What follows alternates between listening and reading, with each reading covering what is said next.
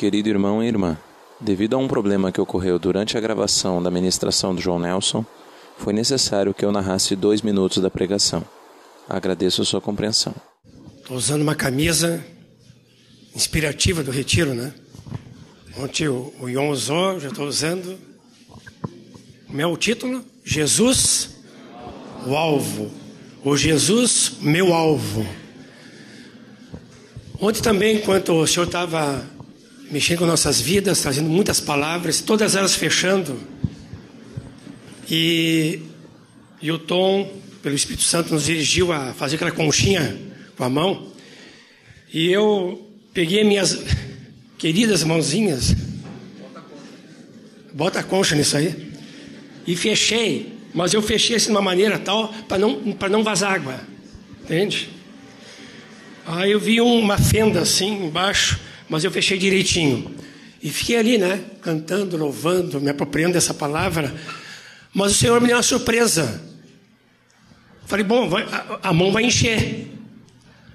Aí quando me dei conta, sabe como é, o Senhor começou a encher? Com aquela visão que, que, a, que a irmã trouxe, a, a do Samanta. Só que eu, a água vinha de baixo. E uma água prateada, cor prata. Veio, veio, e eu assim, né? E a água subindo, subindo, subindo. E, e me tomou todo. Então, a, essa água, ela só não preencheu as minhas mãos, a concha da minha mão, mas preencheu toda a minha vida, fechando com a palavra que o Senhor deu através da Samanta. Queridos, Cristo está em nós e está entre nós, amém? E, e, esse rio, a cor prata, a palavra prata, ela, segundo estudiosos, fala da redenção de Cristo, fala da pessoa de Cristo. E Cristo é tudo em todos. Então, ontem foi um banho de amor, não foi? Um banho de santidade, um banho da presença de Jesus. Ficamos inundados com a presença de Jesus. E nós continuamos orando, Senhor, tenha misericórdia de nós, possa nos usar como, desde ontem de manhã, através do Ion, à tarde, também durante o futebol. Foi uma benção futebol, né, irmãos? Hein? O Senhor é bom, o Senhor trata conosco até no futebol, né? O time inaugural, é, os dois times, o meu time era, eu fui o primeiro a dar o, o pontapé na bola. Infelizmente, meu time perdeu, mas ficou registrado, né? O jogo inicial. E eu dei o primeiro chute na bola. Meu time perdeu de 4 a 0, né? Não sei. Mas vamos deixar assim. O importante é que nós temos um campo lá embaixo. Né? E é uma benção, louvamos o Senhor pela vida do querido Roberto de Canoas. Mas, queridos, tudo nós estamos fazendo é para a glória de Jesus, amém? Louvando, cantando, dormindo, brincando, jogando bola. Cristo é tudo em todos. Ele quer preencher a, a nossa vida, quer preencher os nossos relacionamentos, nosso caráter e que na nossa vida seja manifestado sempre a presença e a vida de Cristo, essa manifestação dele. A palavra bíblica quanto a essa presença de Jesus em nós é manifestação. Ele já está em nós, já está presente. Mas a palavra bíblica é se manifestar, se expressar, demonstrar, aparecer, vir para fora. O Senhor quer fazer isso através das nossas vidas, amém? Aqui no retiro, após o retiro, cada dia. Vamos abrir em Filipenses no capítulo 3, os versículos 2 a 16. Quando estamos comentando sobre esse retiro, só não me veio um versículo, mas me veio todo esse texto. Falei, Senhor, Tenha misericórdia de mim, Senhor. Me mostra Cristo nesse texto. Está cheio de Cristo. Toda a Bíblia nós vemos Cristo. Cada livro da Bíblia vemos Cristo. Mas Senhor me revela essa preciosidade, essa doçura, essa beleza que há em Cristo Jesus. E o Senhor me deu Filipenses capítulo 3, versículo 2 a 16. Todo o capítulo que estaríamos comentando uma parte agora.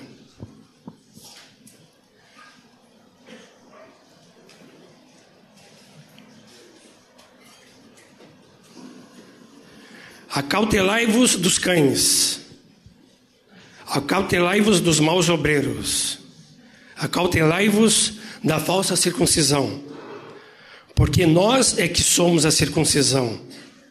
Nós que adoramos a Deus no Espírito e nos gloriamos em Cristo Jesus e não confiamos na carne. Bem que eu poderia confiar também na carne. Se qualquer outro pensa que pode confiar na carne, eu ainda mais. Circuncidado ao oitavo dia, da linhagem de Israel, da tribo de Benjamim, hebreu de hebreus, quanto à lei, fariseu, quanto ao zelo, perseguidor da igreja, quanto à justiça que há na lei, irrepreensível. Mas o que para mim era lucro, isso considerei perda, por causa de Cristo. Sim, deveras considero tudo como perda, por causa da sublimidade no conhecimento de Cristo Jesus, meu Senhor, por amor do qual perdi todas as coisas e as considero como refúgio para ganhar a Cristo e ser achado nele, não tendo justiça própria que procede de lei, senão a que é mediante a fé em Cristo Jesus. A justiça que procede de Deus baseada na fé, para o conhecer e o poder da sua ressurreição e a comunhão dos seus sofrimentos, conformando-me com ele na sua morte para de algum modo alcançar a ressurreição dentre os mortos. Vamos ler juntos versículo 12, 13 e 14. Juntos. Não que eu tenha já recebido ou tenha já obtido a perfeição, mas prossigo para aquilo, aquilo para o que também fui conquistado por Cristo Jesus. Irmãos, quanto a mim, não julgo havê-lo alcançado mas uma coisa faço, esquecendo das coisas que para trás ficam, prossigo para o alvo, para o prêmio da soberana vocação de Deus, Cristo Jesus. Todos, pois, que somos perfeitos, tenhamos esse sentimento. E se porventura pensais de outro modo, também isso Deus vos esclarecerá. Todavia andemos de acordo com o que já alcançamos. Queridos, essa carta de Paulo aos Filipenses é uma carta majestosa. Ela fala da humilhação e exaltação de Cristo. No capítulo 2, texto maravilhoso sobre Jesus. Quando chegamos aqui no capítulo 3, quando Paulo diz no versículo 1: Quanto ao mais, meus irmãos, alegrai-vos no Senhor. A mim não me desgosta e é segurança para vós outros que eu escreva as mesmas coisas. Paulo teria terminado a sua carta, porque quando Paulo termina suas cartas, normalmente ele diz assim: quanto ao mais, podem observar nas cartas. Paulo teria terminado e ele terminou com uma nota de alegria, e uma nota que aparece em Filipenses é a alegria. Paulo possivelmente ouviu rumores do que estava acontecendo em Filipos, que foi a primeira cidade que Paulo entrou na Europa ali que é a Macedônia, a Grécia. Ele ouviu comentários que haviam falsos profetas, então ele continuou essa carta para alertar os irmãos sobre esses falsos profetas. Mas quem eram esses?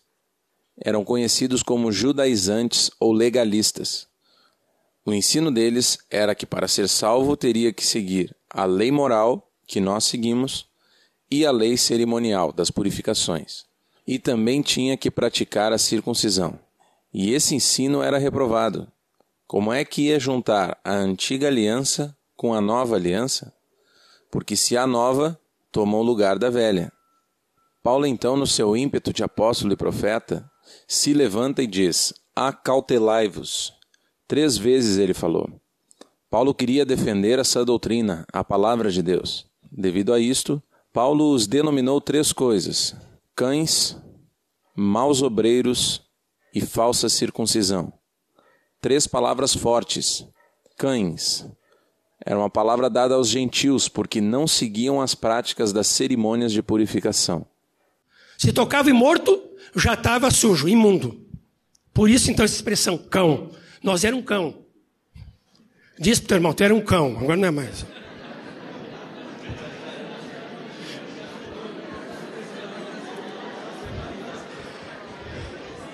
Agora interessante, queridos. Nós não somos mais imundos, amém? Lavados pelo sangue de Jesus. Nosso rosto, como Daniel trouxe a palavra, foi lavado, né?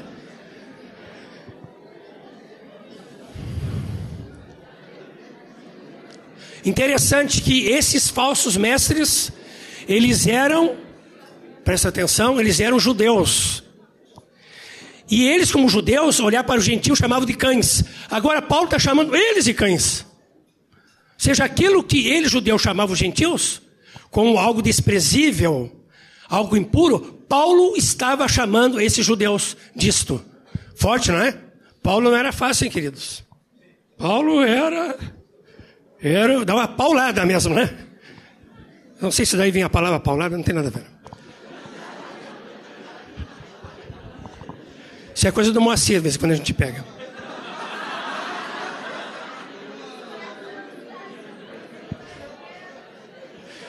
Paulo chamou eles também de maus obreiros.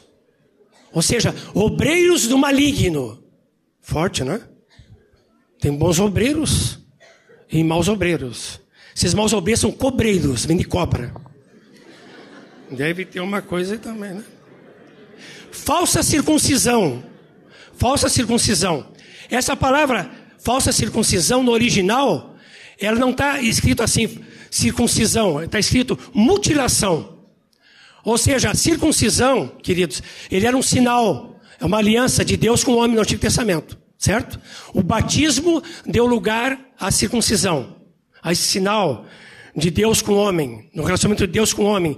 Mas aqui Paulo não diz que eles são circuncisão, são, sabe o quê? Mutilação. Tipo assim, vocês são judeus, mas vocês não, não vocês não se fizeram a circuncisão física, mas vocês não têm aliança com Deus, vocês fizeram apenas uma mutilação.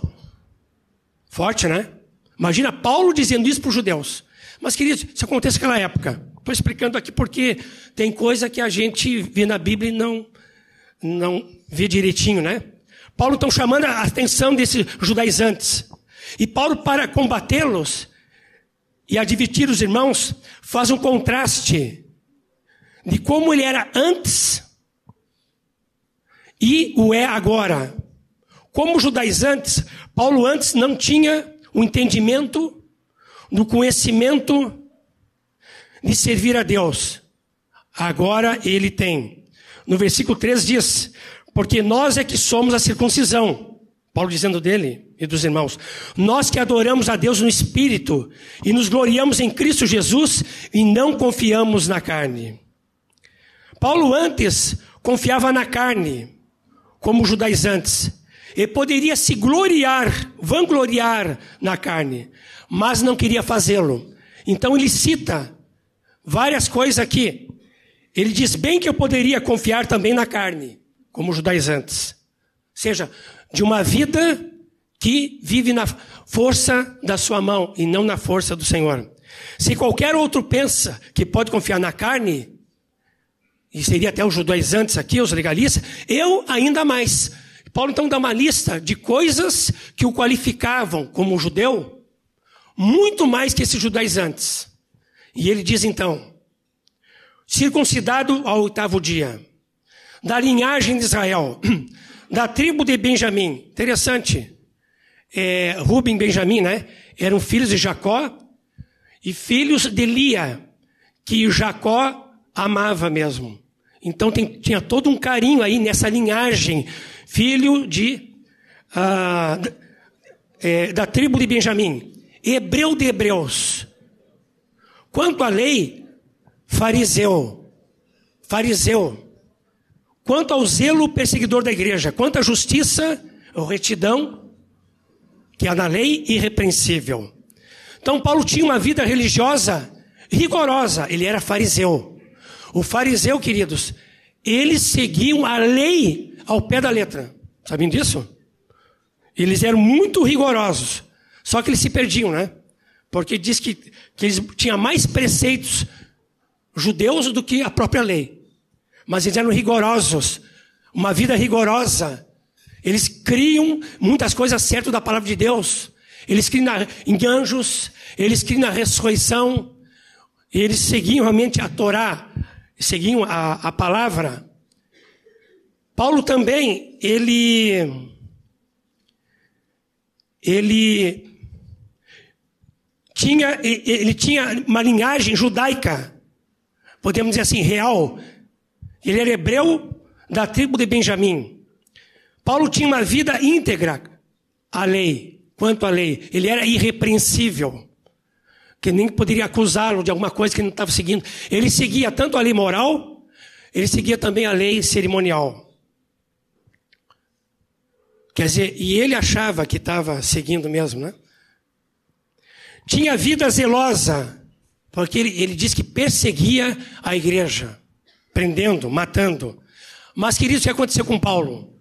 Paulo deu dá esse testemunho, vamos dizer, negativo da sua vida antes de Cristo para chamar a atenção tanto dos judaizantes, legalistas, como abrir os olhos dos irmãos, dos filipenses.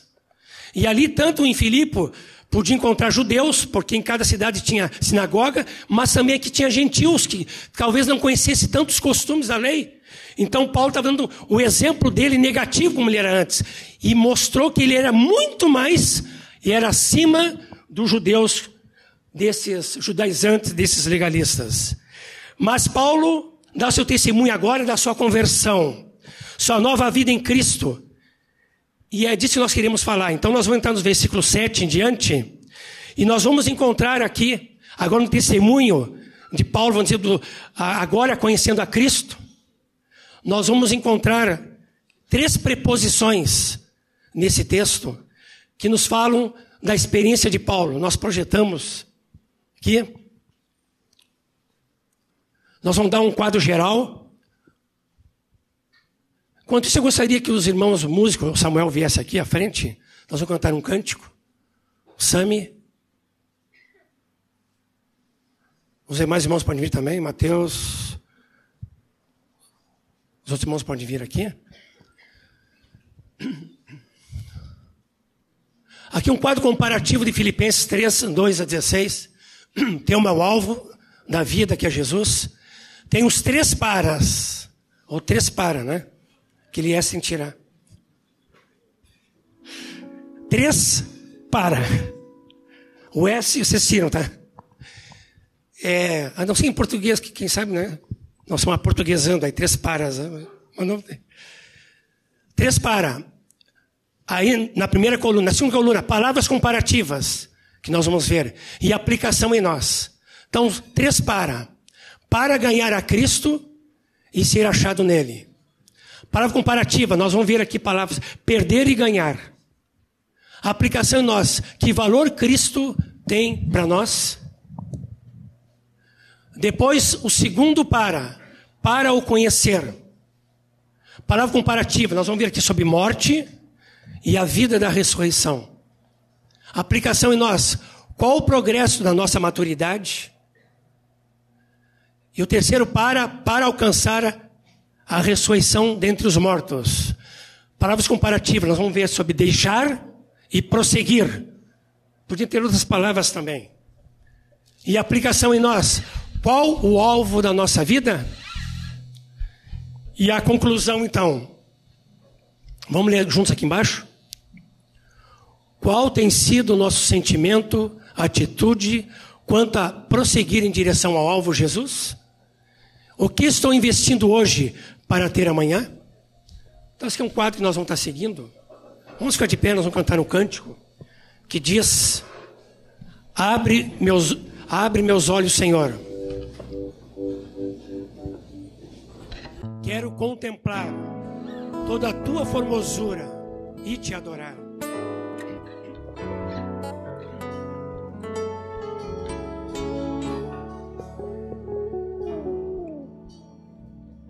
Queridos, uma vez eu estava orando, lendo a Bíblia, e me saltou o, Salmo 25. E eu li ali, sobre vestido de glória e majestade. Falei, Senhor, aqui deve ter uma melodia. Queridos, foi pensar nisso. Aí veio esse cântico. Para louvar ao Senhor, né?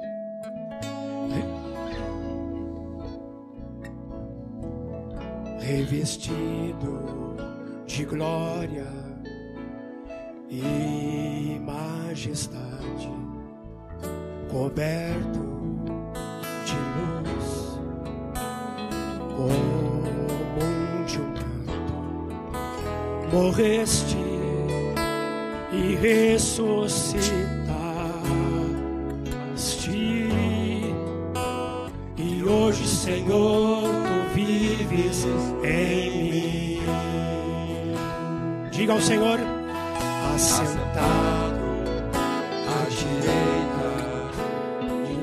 Vamos contemplar ao Senhor.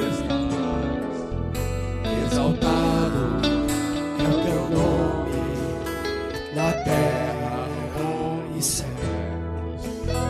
Morreste e ressuscitaste. E hoje, Senhor, tu reinas em mim. Diga ao Senhor, abre meus olhos.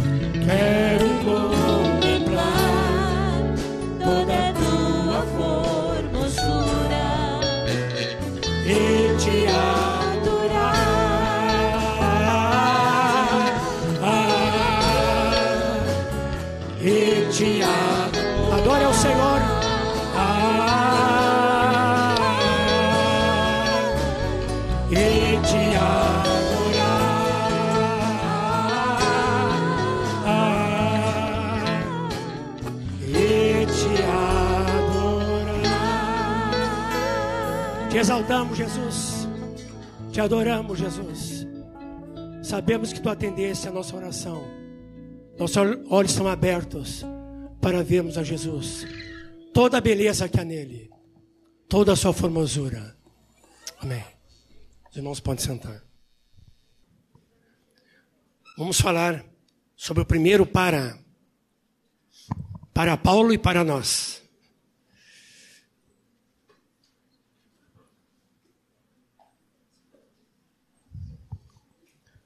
Vamos ler os versículos 7 até o, até o, o 9, juntos.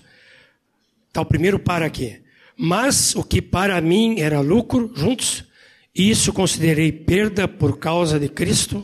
Sim, deveras considero tudo como perda por causa da sublimidade do conhecimento de Cristo Jesus, meu Senhor, por amor do qual perdi todas as coisas e as considero como refúgio para ganhar a Cristo e ser achado nele, não tendo justiça própria, que procede de lei, senão a que é mediante a fé em Cristo, a justiça que procede de Deus, baseada na fé.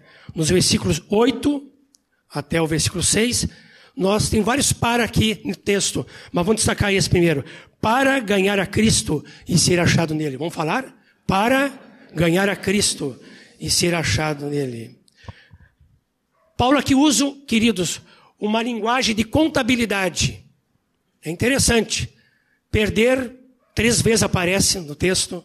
Ganhar, lucro. Hoje o Senhor quer contabilizar a nossa vida, amém? Está desde ontem contabilizando a nossa vida. O Senhor quer saber, queridos, em que nós, em que ou, ou no que estamos investindo a nossa vida. Em que nós estamos desgastando a nossa vida? Estamos dando a nossa vida, estamos aplicando a nossa vida. Como diz, estou dando gás à minha vida. Hoje é para fazer uma contabilidade. E o Senhor quer abrir nossos olhos, amém? Para ver isto. Em que ou em quem ou no que eu realmente estou investindo a minha vida? Em que eu estou aplicando a minha vida? Em que 24 horas por dia eu estou é, mirando. Estou olhando, estou é, sonhando, estou desejando, estou eu estou querendo. O que, que eu quero? O que, que eu estou investindo na minha vida? Às vezes, quando, quando eu termino um dia, uma semana, eu paro e digo, assim, e, e, e digo assim para mim: o que, que eu fiz nesse dia? Já pensou nisso? Eu vou pesar essas coisas na minha vida. O que, que eu fiz nesse dia? O que que eu fiz nas minhas férias? O que que eu fiz no retiro ontem? O que que eu posso avaliar? O que que eu posso dizer? Ah, eu já passei cada uma e ainda passo. Alguém me disse: imagina se a nossa vida fosse filmada num dia. Tem nada a ver com Big Brother, viu, queridos? Os Big Brothers. Mas imagine uma câmera nos filmando. Os irmãos. Big Brother dos irmãos, hein? aqui na chácara. Futebol ontem, imagina. Hein? Os atletas que eu disse. Somente o jogo inaugural ali, o comecinho, né? Tá? Um filme. Durante o dia. Aí a tardinha. E é só o João Nelson que é filmado. E eu vou ver o que o João Nelson fez quem sabe o que pensou, o tanto que andou no espírito ou mais a carne, e avaliar diante do Espírito Santo. Ah, um dia alguém me disse isso aí. Num dia ruim para mim. E eu vi quanto eu vivi para o João Nelson. E não vivi para Cristo, queridos. Mas o Senhor está trabalhando na minha vida, amém? Estou trabalhando nossas vidas. O Senhor quer contabilizar nossa vida. O que eu estou investindo? Você pode olhar para mim e dizer, João Nelson é um presbítero, quem sabe já alcançou né, alguma, algum patamar aí. Ah, queridos, o tratamento é mais sério. Né? Quem quer ser presbítero aqui? Eu vou dizer bem baixinho. É uma benção, viu? Porque é um encargo de Deus. Mas, querido, tratamento. Não vou dizer. É sério. Não queira o que o Senhor não quer para ti. Vai ser um peso. Queira o que o Senhor quer para ti. O Senhor quer avaliar nossas vidas. Esse é o primeiro para. E Paulo diz aqui que para que o desejo da vida dele, veja bem, queridos, olha o desejo de Paulo, a ansiedade de Paulo, aliás, até uma ansiedade de Paulo, o, o, sonho de Paulo, a realidade de Paulo, tudo que Paulo vivia, ele está nessas palavras aqui, nessas palavras preciosas, para ganhar a Cristo e ser achado nele. Ah, que coisa linda isso aqui. Será que tu, como Paulo, também pode dizer isso essa manhã? Eu quero ganhar a Cristo. Eu quero ser achado nele. Hein? Tem essa garra, tem esse desejo. Ah, eu quero ganhar a Cristo. Em que tu quer ganhar na tua vida? Ah, tem tantas coisas que eu quero ganhar. Ah, quer ganhar um diploma na faculdade, eu quero ganhar né, um noivo, uma noiva, eu quero ganhar um carro zero. Até hoje eu não tive um zero, né? Mas né? o importante é o carro, entendeu? Até um Fuca vale. Não é? Tem que andar. Não, o Fuca hoje é uma relíquia. Eu quero ganhar um, uh, uma viagem para o Havaí, né, para retiro no Viamão, né? Eu quero ganhar várias coisas, né?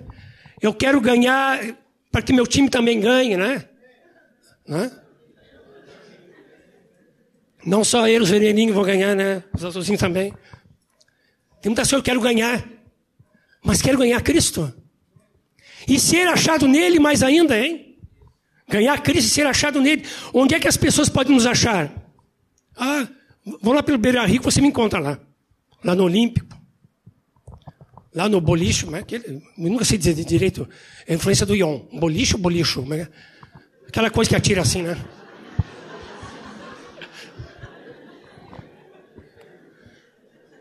Cinema, videogame.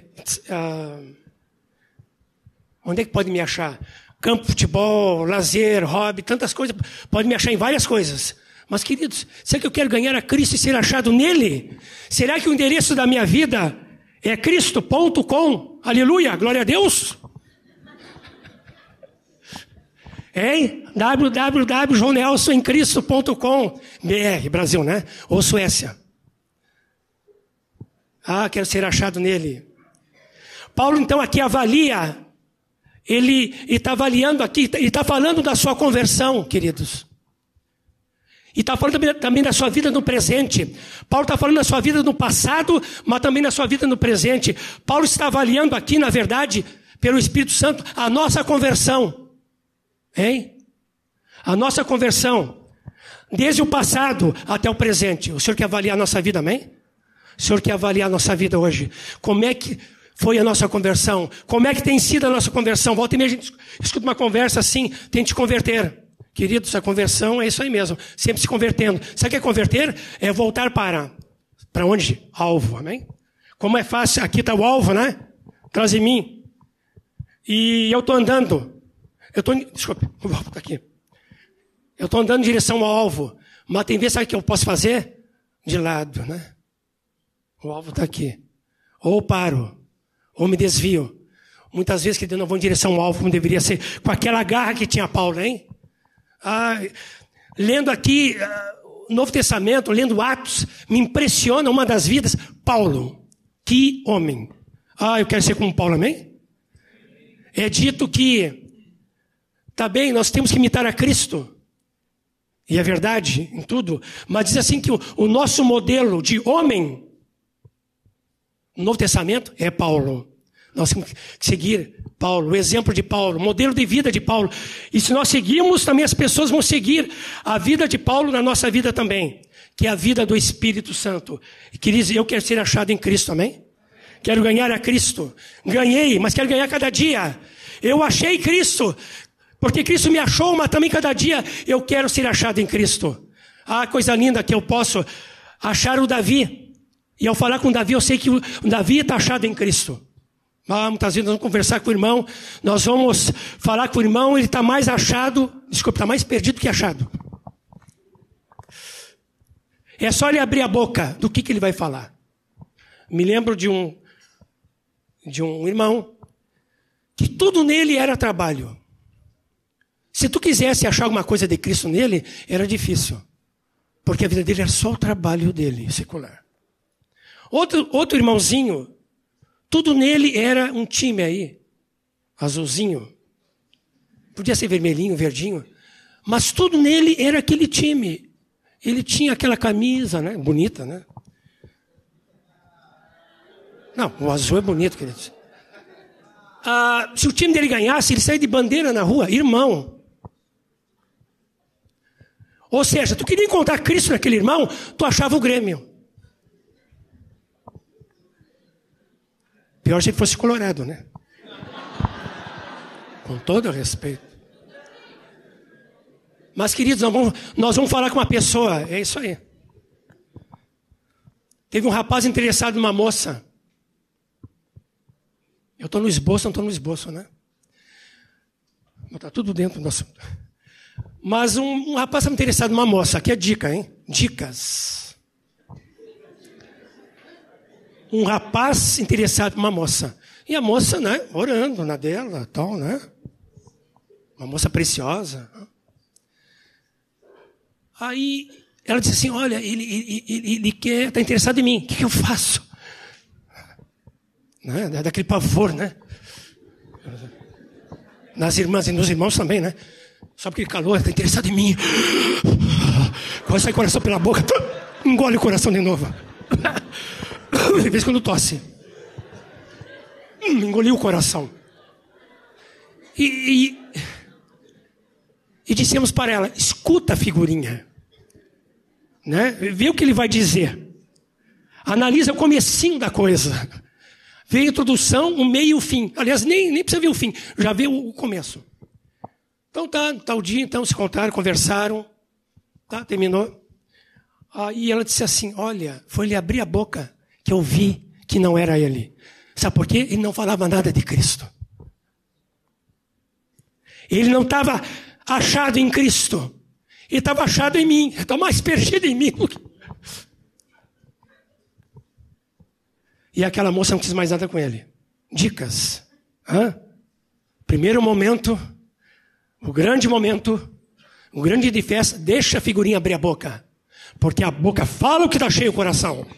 Hã? Se está cheio da carne, a carne vem.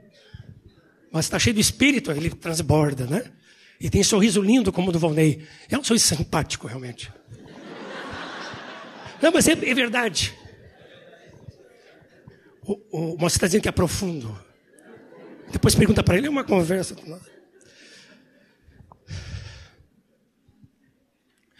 Paulo, pelo Espírito Santo, avaliando aqui a vida dos filipenses, as nossas vidas também, desde o passado até o presente.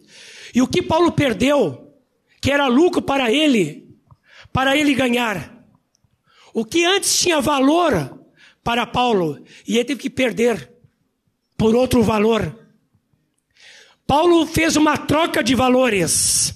Ah, que a nossa vida é assim, hein? Nós sempre vamos ver valores, amém? Na nossa vida. Qual é a resposta? Paulo antes considerava de valor, de lucro, sua vida religiosa íntegra. Ele pensava que estava servindo a Deus. Era seu valor, lucro, crédito com Deus. Paulo achava que tinha crédito com Deus. Não estava em Cristo. Não estava achado em Cristo. E pensava que tinha crédito com Deus. Estava em descrédito. ah, já pensou nós estamos em descrédito com Deus, hein? Já pensaram nisso? Comece a contabilizar a sua vida. Tem um crédito com Deus ou em descrédito?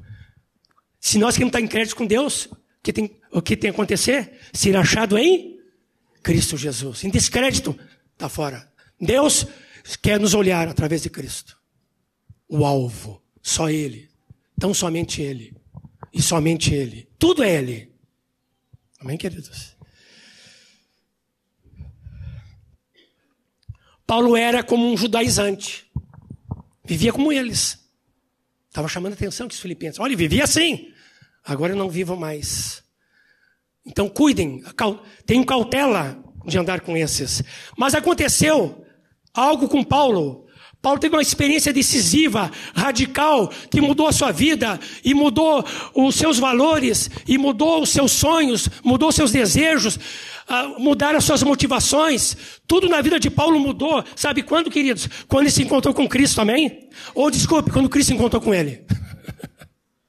foi mais Cristo que foi atrás dele do que ele de Cristo. Atos 9. Ele estava a caminho de Damasco, perseguindo a igreja. E o que aconteceu? Eis de repente veio uma voz do céu, olha que coisa linda, querido. Uma voz do céu, do trono de Deus. O próprio Jesus dizendo: Saulo, Saulo, por que me persegues? E tem uma referência, querido, em Atos 26, 14, que eu gostaria que vocês abrissem.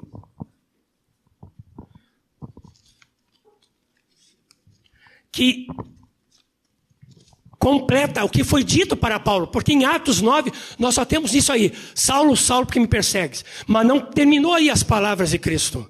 Olha o que diz aqui. Atos 14, desculpe, 26, 14, é isso? Atos 26, 14. Aqui um testemunho que Paulo dá da sua conversão, quando entra no período de, de prisão e julgamento, desde o, desde o capítulo 21 acontece todas as prisões e julgamentos de Paulo, e dá testemunho então diante da autoridade, nos gentios. Mas olha o que diz aqui, no 26, 14, que complementa Atos 9. Atos 26, 14. Saulo, Saulo, vamos ler juntos? Saulo, Saulo, por que me persegues? Isso aí está em Atos 9. Mas aqui eu complemento, ó. Vamos ler juntos? Dura coisa é recalcitrares contra os aguilhões. Ai, que palavra difícil. Estou até meio tonto já, né? Dura coisa recalcitrares. Olha que é difícil. Os suecos vão compreender essa palavra aqui. Contra os aguilhões. Que palavrinha difícil. Então vamos explicar, queridos. Mas olha aqui, isso aqui que Paulo estava fazendo. Tá? Então nós vamos explicar aqui, ó. Recalcitrar. Sabe o que é? No som nós entendemos. É dar coice. Faz assim com o teu pé. E faz com outro também. Está dando coice. Está recalcitrando. Hã? Tem um que vai jogar bola e não joga bola. Ele, ele, ele faz isso aqui, ó. Tu joga bola ou recalcitra? Dá coice. Né? Eu, ah, bom, para, para. Aguilhões. Sabe o que é aguilhões? Lembra, é uma vara comprida e na ponta e na ponta tem uma ponta. Mas é, na ponta tem uma ponta. No extremo dela, da vara, tem uma ponta. Tem um. Uma ponta. E sabe o que, para que era usada? Era para dirigir, cutucar, cutucar o, o animal que estava dirigindo um dado veículo movido à força física. Por exemplo, né, uma carroça de bois. Né? Então, lá o que está puxando, ele ia com aquela vara cutucando assim, né? Agulhando, né?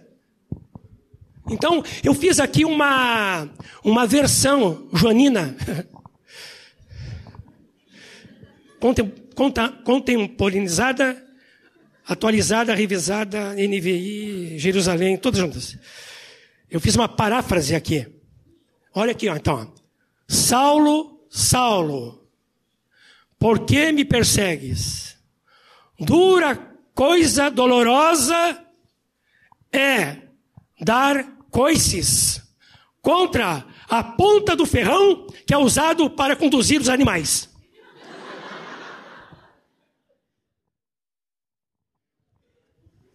Eu ia trazer um ferrão para cá, sabe? Mas eu acho que não ia cair bem. Imagina chutar um ferrão, tem um prego na ponta, certo? E tu fica, hein? Vai machucar não vai? Vai doer ou não vai? Sim. No gauchismo é? Soco em ponta de faca. Imagina pegar uma faca e dar soco. Era o que pode... Essa é a versão atual, gaúcha.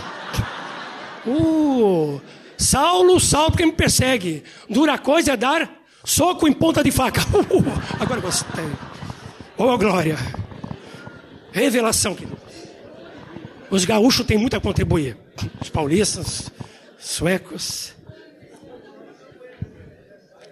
Queridos, quando Paulo ouviu isso aí, Paulo caiu. Alguém disse que é do cavalo, não sei.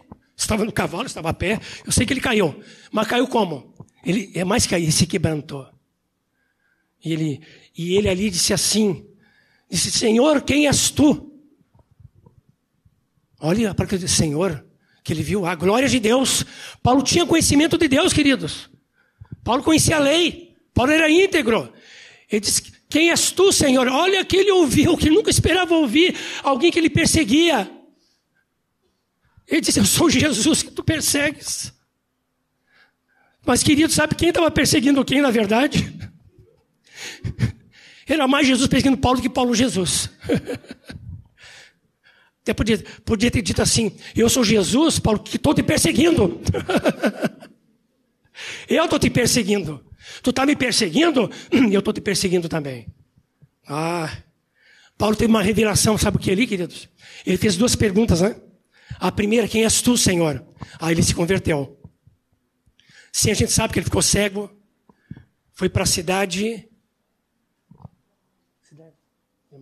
de Damasco, Lá ficou, não comeu, não bebeu, acho que estava jejuando mesmo. E lá Deus falou com ele, ele estava buscando a Deus. Ele já sabia que era Jesus. Aí então Deus manda um profeta, Ananias, que foi meio temeroso, mas Senhor, como é que eu vou daquele homem que não está perseguindo a igreja? Vai lá, vai lá. Vai firme. Vai, vai, vai. Vai firme. E disse para ele, ele está orando. Ele está até, até deu um endereço, rua direita, tal. Não é São Paulo, viu? São Paulo tem a rua direita. Mas vai lá na rua direita, tal casa, Paulo está orando. E Paulo tem uma visão, vendo um profeta chegando. Aí quando chegou Ananias lá, né? Quietinho, não sei que horas eram, que hora. Abriu a porta assim. O senhor disse que estava orando. Não é Paulo, né? Olhou assim. Estava orando mesmo. E esse Paulo, aí ele abriu a porta, Paulo, irmão. Mas houve duas perguntas, querido, que Paulo fez. A primeira, quem és tu, Senhor? Foi a primeira. E com essa pergunta, Paulo se converteu.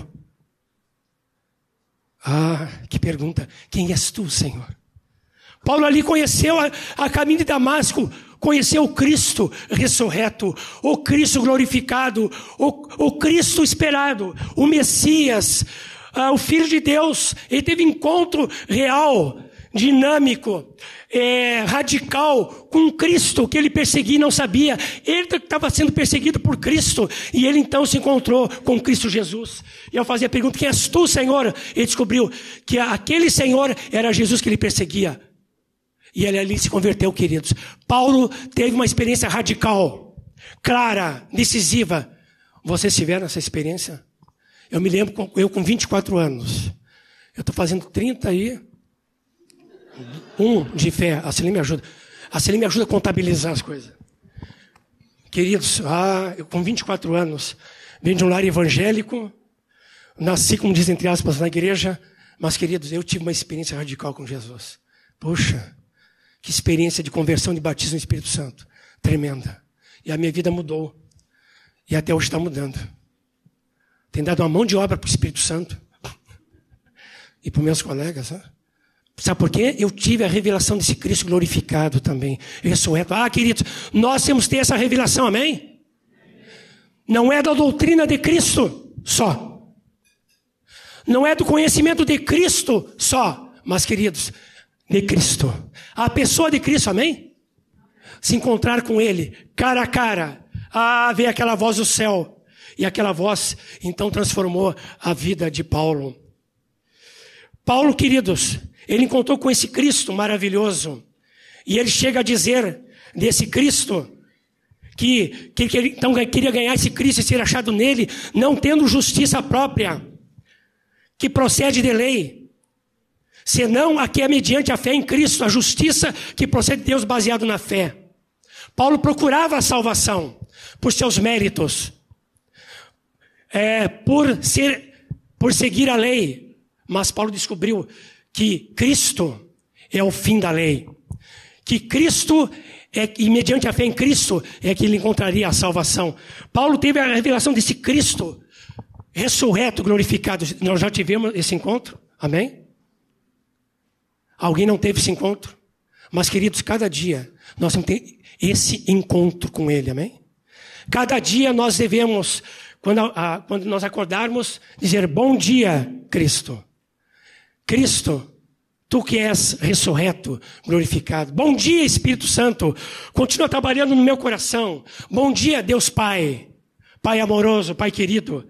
Nós precisamos dessa vida é, transformadora. Paulo descobriu que, na verdade, ele estava lutando contra Deus. Ele não sabia. Imagina eu viver uma vida religiosa e estou lutando contra Deus. Paulo era assim. E ele fazia, o que ele fazia, o que Paulo fazia, era empecilho para conhecer a Cristo. Imagina, Paulo guardava a lei, a lei de Deus, mas a própria lei de Deus estava sendo, em Paulo, Paulo estava sendo um empecilho para realmente conhecer a Deus. Ele descobriu isso. Descobriu isso aqui. Paulo viu que o valor que ele dava ao judaísmo perdeu seu valor diante de Cristo. Aquilo que ele dava lucro ele, ele viu que não era mais lucro. Paulo então usa uma expressão mais forte. Novo Testamento. Paulo diz que, no versículo 5, vamos ler. Sim, deveras, todos juntos. Sim, deveras considero tudo como perda, todos juntos. Por causa da sublimidade do conhecimento de Cristo Jesus, meu Senhor, por amor do qual perdi todas as coisas e considero como refúgio para ganhar a Cristo. Queridos, Paulo fez duas perguntas: Quem és tu, Senhor? E ele se converteu. E a segunda pergunta: O que tu queres que eu faça, Senhor? Muitas vezes nós fazemos a primeira pergunta, nos convertemos, e não fazemos a segunda.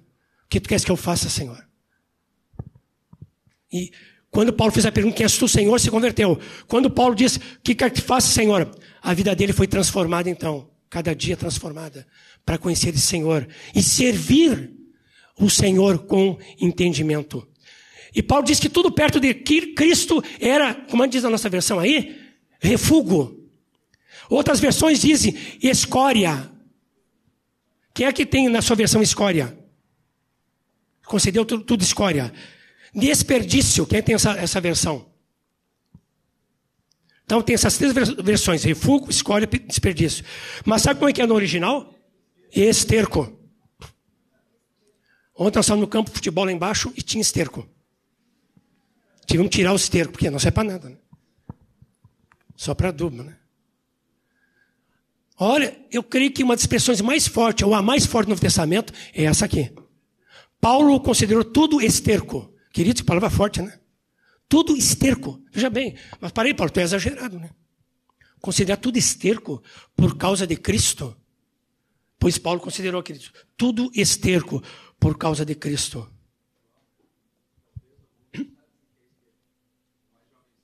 Tá, o que é esterco? Vamos quer explicar? Querido, esterco é aquilo que os animais primeiro comem, digerem é o número dois. Segundo o Volney. E depois, né?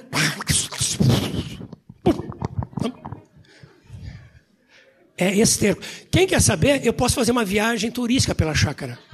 A caminho do esterco. Que foi o retiro? Uma benção. Tinha esterco para tudo que ela. Paulo dizia que considerava tudo esterco perto de Cristo. Estava dizendo, considero tudo sem valor perto de Cristo. Que o valor de Cristo, queridos, é maior que tudo, amém? Nós não podemos igualar nada a Cristo e nem colocar acima de Cristo.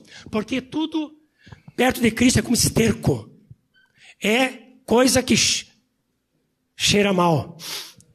Né? Tu não pode pegar um esterco e dizer assim, cheiro bom. Não, tem, não é bom. Não tem valor também. É uma coisa que é um excremento. E é tirado. Para nós, o que para nós tem tido, querido? Valor. Mais valor que Cristo. É muito sutil. Fico, uh, será que o nosso estudo na faculdade, a nossa formatura, é igual ou acima de Cristo? Será que aquela irmãzinha, aquele irmãozinho que tu quer se relacionar, é, tem mais valor que Cristo? Será que aquela carro, aquele carro, aquela casa é, que tu queres adquirir é maior que Cristo? Sabe o que Paulo considerava? Esterco. fico imaginando uma conversa de Paulo conosco. Assim. Então, chega um jovem, né? E aí, Paulo, tudo bem? Como é que vão as coisas? Ah, tudo bem. Né? Eu eu tô vivendo para ganhar Cristo e ser achado nele. Ah, poxa, Paulo, eu também quero isso para minha vida, né? Cristo é nosso alvo. Cristo é meu alvo também. Paulo é o seguinte, tem uma irmãzinha, né? Tem um irmãozinho. A irmãzinha, ela é muito bonitinha.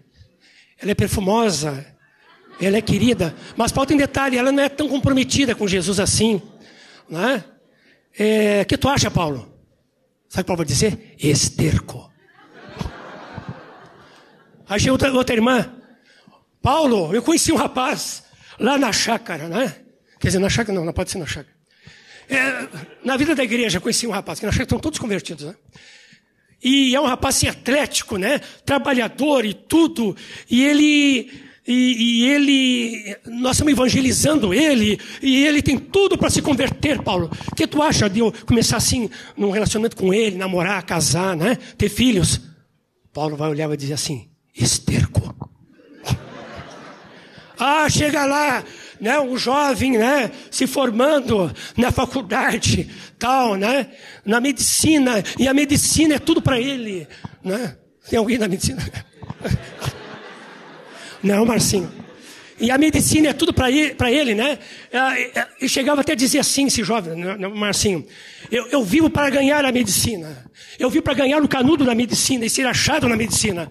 O que tu acha, Paulo? A medicina para mim, olha, é um sonho, é um mundo, é uma realidade. O que tu acha, Paulo? Esterco. Foi para Paulo é muito radical. Queridos, Paulo era assim. Paulo considerava todas essas coisas como esterco. Sabe que os valores da nossa vida mudam? Eu vou dar um exemplo aqui. É moribundo, é isso? Tá para morrer? Tá. Quando a pessoa está para morrer, tá lá no na, uh, não está na UTI, está na UTI, mas ela está falando, tá? Tá. Né, tá ruim da vida. Ela naquela hora, é vamos dizer que, que seja uma pessoa rica, que tenha bastante dinheiro no banco, casas, carros, né? Tem até uma ilha lá, na, lá na, no mar Egeu. São 3 mil ilhas, né? O cara é pobre, pobrezinho, né? Meu tipo Onassis, né? E, e ele está ali para morrer. Naquela hora, ele vai falar o que tem de valor na vida. É verdade? E ele não vai dizer assim: olha, trago aqui os meus bens. Me trago, se puderem, a minha ilha se eu não posso ir. Olha, rapem toda a poupança e tragam para cá, enche de dinheiro aqui meu quarto, meu armário. E não vai dizer isso aí. Sabe o que ele vai dizer? Chame aqui meus parentes.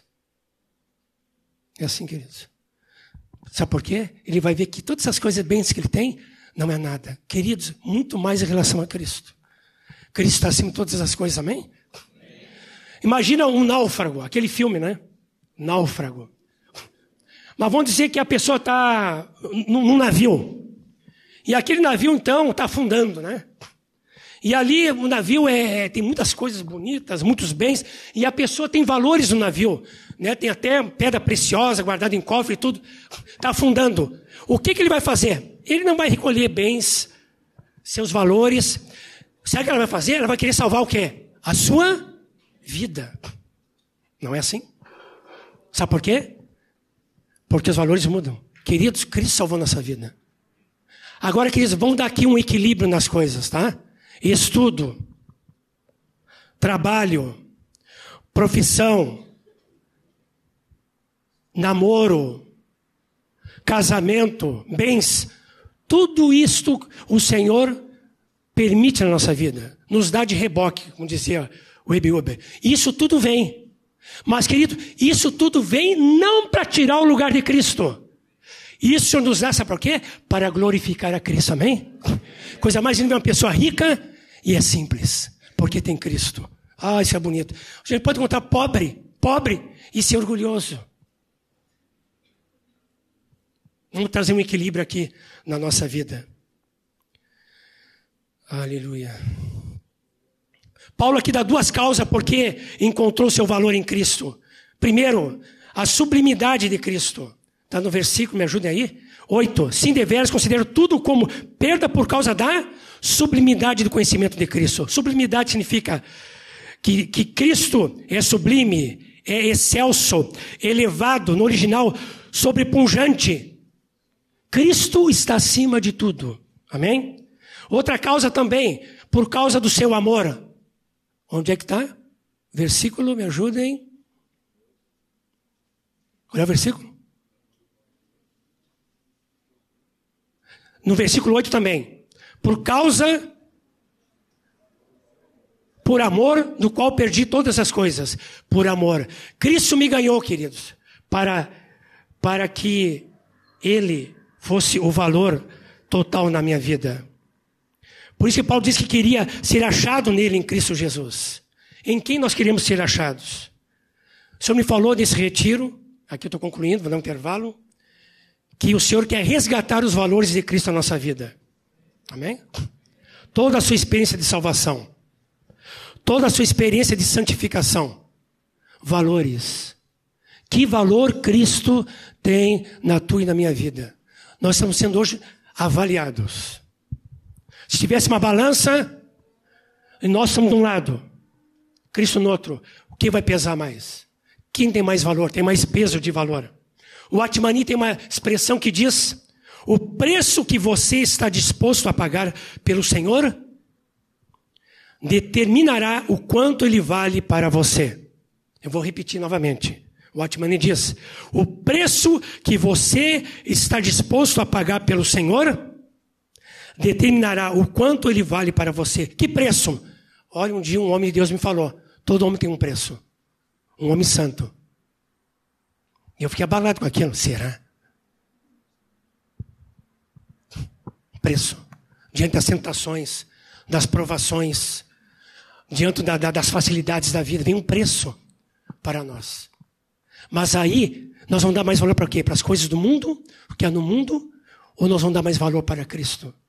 O preço que você está disposto a pagar pelo Senhor determinará o quanto ele vale para você. Quanto Cristo vale para você? Vamos resgatar então, queridos, nossos valores em Cristo. E quanto, o quanto ele vale para nós, amém? Vamos ficar de pé. Comece a orar ao Senhor e deixa o Espírito Santo nesse breve momento, agora contabilizar a sua vida. Respondendo a pergunta: o Senhor falando contigo, quanto eu valho, eu valho, para ti? Quanto? O quanto tu tens investido na minha vida? Quanto eu sou importante na tua vida? Tu Queres ganhar a mim hoje também? E ser achado em mim? Ó oh, Senhor. Aleluia, Senhor Deus. Chora, barabacana, barabacana, Aleluia, Senhor. O Senhor continua ministrando no nosso coração a tua palavra, Senhor Deus. Durante agora, esse intervalo, continua ministrando ao nosso coração, Senhor. Mas cada um aqui saiba, Senhor Deus, que está em uma expressão na contabilidade, né? Quando está sendo colocado em xeque as coisas, como é chama isso aí? Um balanço. Essa expressão está boa. Um balanço hoje, amém? Aleluia, Senhor Deus. Senhor, abençoe cada jovem aqui para estar avaliando esse valor que tu, Cristo, é na sua vida. Cada um aqui mesmo, agora conversando, brincando, rindo, descansando um pouco, mas possa estar pensando com seriedade nisso. Essa palavra. O quanto eu tenho de valor para ti. Tudo ou tem coisas na tua vida que estão se igualando ou estão acima de mim? Ah, isso é perigoso, queridos. Se tu tem uma coisa que está se igualando a Cristo, mesmo valor, ou acima de Cristo, tu estás em perigo. O alvo que tu deve seguir, nós representamos aqui, tu vai estar se desviando sutilmente. E esse desvio é sutil dos bens, dos desejos, das ganâncias do pecado. Mas, querido, o Espírito Santo está em nós, amém? Está em nós. E Ele é que abre nossos olhos para ver a Cristo e, e andar em direção unicamente ao alvo que é Jesus. Abençoamos cada um. Em nome de Jesus. Volney. Estamos falando da experiência de Paulo. Que é a nossa experiência, ele que teve um encontro impactante, transformador na sua vida. E que resumimos nesses três para. O para é uma proposição que aponta para algo, alguma finalidade. Então, primeiro para, para ganhar a Cristo e ser achado nele. Palavra comparativos nós vimos perder e ganhar. Paulo perdeu o que ele tinha de lucro no judaísmo e também Paulo perdeu todas as demais coisas da sua vida para ganhar a Cristo. Perder e ganhar. Para ganhar a Cristo, tem coisas que temos que perder. Então o Senhor está nos avaliando, avaliando a nossa vida, a nossa experiência com Ele, nosso dia a dia. E aplicação em nós. Que valor Cristo tem para nós. Vamos para o segundo para. Versículo 10 diz: Para o conhecer. Palavras comparativas, vamos ver sobre morte e vida, a vida da ressurreição. E aplicação em nós. Qual o progresso da nossa maturidade? Então vamos ler o versículo 10. Juntos. Todos juntos. Para o conhecer e o poder da sua ressurreição e a comunhão dos seus sofrimentos, conformando com ele na sua morte. Pode apagar se quiser.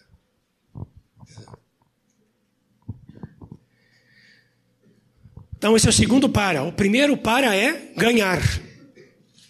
O segundo para é conhecer. Podemos relacionar o primeiro com o segundo. E aqui há três coisas em relação ao conhecimento de Cristo. Diz para o conhecer, três coisas aqui então diz. Primeiro, o poder da sua ressurreição. Segundo, a comunhão dos seus sofrimentos. Terceiro, conformando-me com ele na sua morte. O que ganhamos, queremos conhecer, não é verdade? Muito mais a Cristo. Quando nós ganhamos um carro, nós queríamos ganhar um carro. Quando a gente ganha um Fuca, nós queremos conhecer o Fuca. Vamos andar nele. Quando nós ganhamos uma Ferrari, né, nós vamos conhecer aquela Ferrari. Um carro que nós ganhamos, um carro novo ou não, quando a gente ganha, o que a gente faz? Mostra para os amigos, não é? Um carro, um, um instrumento, para quem é músico, né? um violão. É, as meninas, que seria Hã? Um tamanco?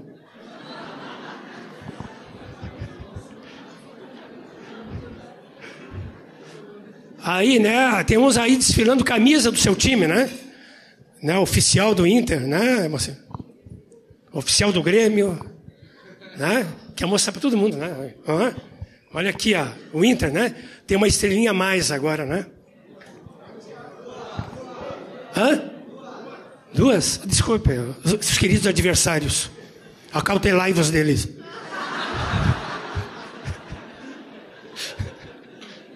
Brincadeira. Mas, querido, o que nós ganhamos, queremos conhecer. Não é? Quanto mais é Cristo, quando nós ganhamos Cristo, queremos conhecer a Cristo e queremos conhecer mais e mais e mais, e Cristo é insondável, é verdade? Seu evangelho é insondável. Quanto mais eu conheço a Cristo, interessante, mais quero conhecer a Cristo. Sabe por quê? Cristo é rico. Cristo é virtuoso. Cristo é grandioso. Cristo é poderoso. Cristo é amoroso. Ah, quanto mais eu conheço a Cristo, mais quero conhecer a Cristo. Nós vamos cantar um cântico depois sobre isso. O que eu mais quero na minha vida é conhecer a Cristo. Nós vamos cantar depois. Quanto mais tenho Cristo, mais quero Cristo. Interessante, quando a gente conhece uma pessoa, a gente mais quer conhecer aquela pessoa. Não é assim? Muito mais em relação a Cristo. Eu me lembro quando eu conheci a Celei, há anos atrás, fizemos bodas de prata. Oh? Daqui a pouco nós vamos fazer bodas, os 30 anos aqui, é bodas de.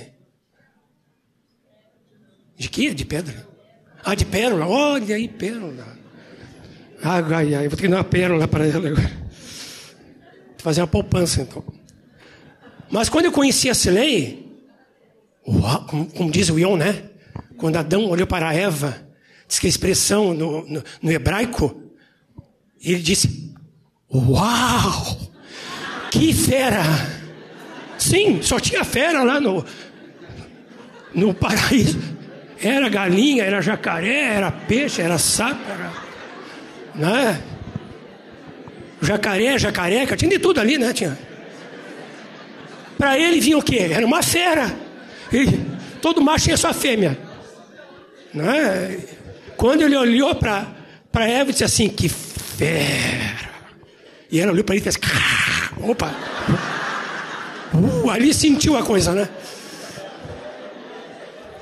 E aí ele fez a primeira poesia que eu me fez para uma mulher. Ele olhou para ela apaixonado e disse: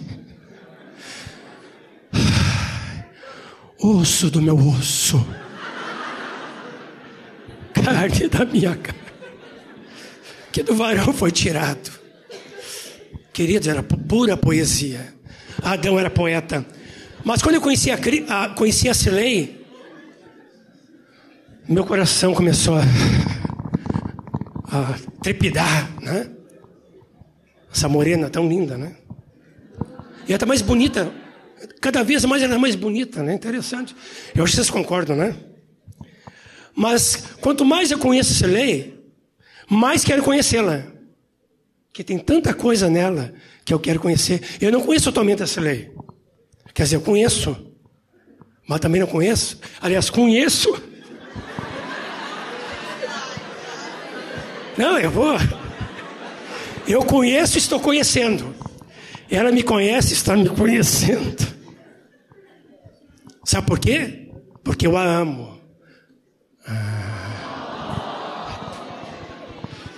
Como diz aí, cadê a Paulinha, né? Que amor, que amor, que amor, né? Até a minha netinha já disse, que amor, a Livinha, né? Mas, queridos, quem, quem nós ganhamos, nós queremos conhecer. A Cilei me ganhou e eu ganhei. Se ele ganhou meu coração.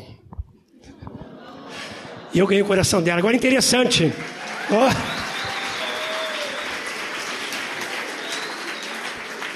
Uma dica aqui. Quando nós começamos a relacionar, que um viu que gostavam do outro, sabe o que eu disse para ela? Eu disse, e tem que ser macho para dizer isso, hein? Tem que ser gaúcho. Desculpa, tem que ser discípulo discípulo.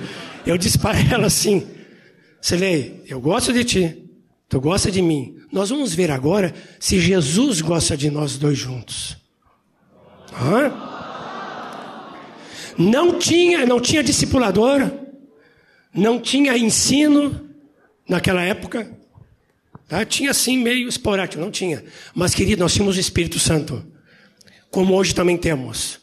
E eu disse para ela: Eu te amo, sei que tu me amas, mas vamos ver se o Senhor nos quer junto. Isso é uma dica para o jovem. Sabe por quê? Que meu coração, quem primeiro ganhou foi Cristo. Eu quero ser achado nele, Cristo. Quando eu me acho em Cristo, queridos, Todas as demais coisas vêm de bandeja. Todas as demais coisas vêm de reboque. Amém? Nada se iguala a Cristo e nada está acima de Cristo. Se nós estivermos igualando coisas a Cristo ou acima de Cristo, nós estamos em perigo. Nós estamos desviando do alvo. Tudo que nós fizemos, queridos, tem que ser voltado para o alvo, amém? Que é Cristo Jesus. Aleluia. Mas o conhecimento de Cristo tem que ser tem que ser experimental, não mental, emocional só. Tem um lado mental de conhecimento, tem um lado emocional. É, tem uns que quando se encontram com Cristo, é tocado por Cristo, choram, outros riem, né? Outros ficam sérios assim, né? Parece que levou um choque. Cada um tem uma reação, né? Mas, queridos, esse conhecimento de Cristo, conhecer Cristo, tem que ser experimental na minha experiência. E sabe o que, que muda a nossa vida? Quando nós conhecemos o Cristo ressurreto e glorificado, amém? Aí que está. Paulo sabia de Jesus, estava perseguindo a igreja de Jesus, ele sabia, ele sabia, ele sabia do caminho, ele era especialista no caminho e dos do, do caminho. Só o seguinte, ele, quando ouviu aquela voz do céu, ele perguntou quem era, e disse, aquela voz que era Jesus. Ali teve revelação, queridos, do Cristo ressurreto e glorificado. Ele estava perseguindo a Cristo, mas viu que ele estava sendo perseguido por Cristo. E ali teve uma experiência com ele. Sabe o que muda a nossa vida? Sabe o que muda os nossos valores? Sabe o que, que nos tira do pecado? Sabe o que nos tira da queda? Sabe o que nos tira da passividade? Sabe o que nos tira do desânimo? O que nos tira da tristeza, do trauma, da dor? De tudo o que com pecado veio sobre o mundo? Sabe o que tira? O que nos tira tudo isso? É quando nossos olhos são abertos, amém? E nós olhamos para Cristo, o alvo. Olha para Cristo. 1 Coríntios 3, 18 é um texto que eu acho lindo, diz, de, uh, com o rosto desvendado, tirando tudo de tradição, segundo o contexto de Paulo, mas tirando tudo que, que possa ser venda, tudo que possa e ser um empecilho para orar Cristo. Então, diz, desvendando tudo e contemplando a glória do Senhor, nós somos transformados pelo seu Espírito. Queridos, o Espírito Santo nos faz ver toda a glória que é em Cristo Jesus, nosso Senhor. Então, temos uma experiência, uma experiência com Cristo, não só mental e emocional, mas experimental. Também esse conhecimento de Cristo tem que ser progressivo, não estagnado. E aqui vou adiantando já para o terceiro para, aqui não vou falar hoje de manhã para vocês, estou no segundo, para, para o conhecer. Mas tem gente que não, que não continua no crescimento progressivo. Lógico, na salvação, eu conhecia Cristo. Amém? Mas eu estou conhecendo a Cristo. Conhecimento é, radical, imediato com Cristo, mas depois um conhecimento progressivo. Sabe por quê? Ele é insondável. Ele, ele tem todas. Deus tem um endereço de bênção. Todas sortes de bens espirituais nós ganhamos através de quem? Que a palavra diz: Bendito Deus e Pai do nosso Senhor Jesus Cristo, que tem nos abençoado, queridos, com todas, e no grego todas, Moacir, são todas, né? Com toda a sorte de bens espirituais, queridas, todas, em Cristo Jesus. O endereço da bênção de Deus para a tua vida já existe. É Cristo. Diz para teu irmão, tua irmã, o endereço da bênção de Deus, todas as bênçãos, já existe. Cristo. Aleluia. E diga também, tu és um abençoado de Deus. Aleluia. Aleluia. Paulo menciona três coisas ligadas a Cristo Paulo menciona três coisas ligadas ao conhecimento de Cristo, mas a ênfase não é a doutrina, por mais importante que seja. Paulo diz aqui, para conhecer, para o conhecer. E depois diz, o poder da sua ressurreição, comunhão dos seus sofrimentos, conformando com ele na sua morte. Então não é conhecer a doutrina sobre Cristo, da ressurreição e da morte. Aqui fala da morte e da ressurreição. Vida morte e vida, contraste. É mais que doutrina de Cristo, é o próprio Cristo. Amém? Essa é a diferença. Eu tenho que conhecer é a Cristo. Agora, lógico, essas verdades, essas verdades, elas então, se nós temos uma experiência com Cristo, elas vão ser verdades reveladoras para a nossa vida, amém? Primeiro Cristo, depois a doutrina. E não a doutrina, depois Cristo. Paulo teve encontro com quem? Com Cristo. Depois o Espírito Santo foi ensinando todas as verdades da doutrina cristã. Aleluia. Essas três verdades de Cristo, queridos, revelam a obra da cruz, o princípio da cruz. Por um lado, sofrer e morrer com Cristo.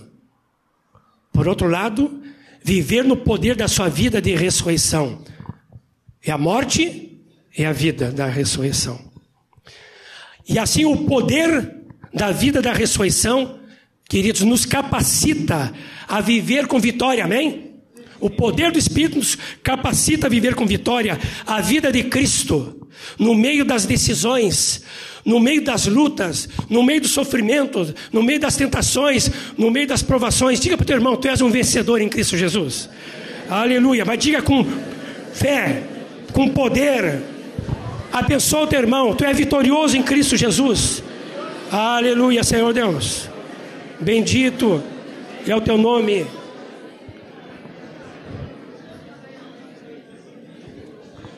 É o poder da ressurreição, queridos que nos capacita a conhecer a Cristo e ser achado nele, amém?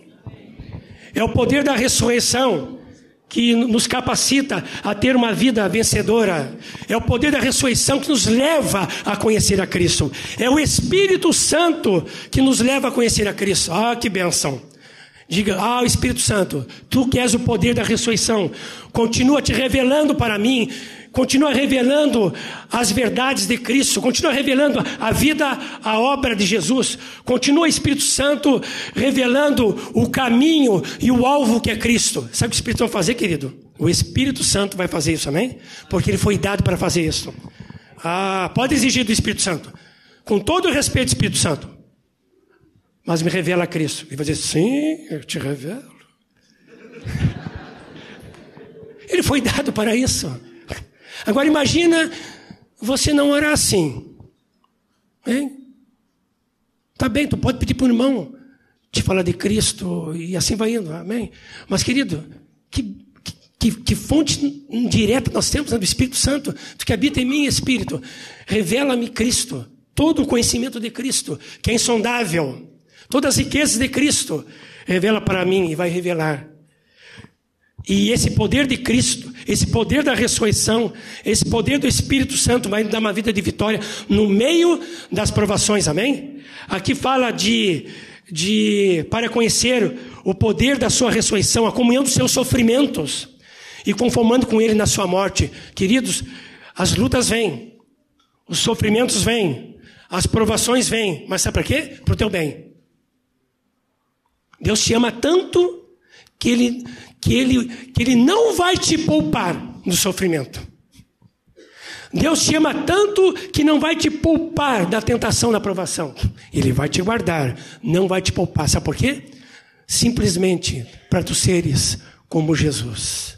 Simplesmente para tu, naquela hora da provação, da tentação, tu experimentar na tua vida o poder da ressurreição que vai te dar vitória, que vai te dar, é, que vai te fazer um vencedor no meio das lutas e das provações.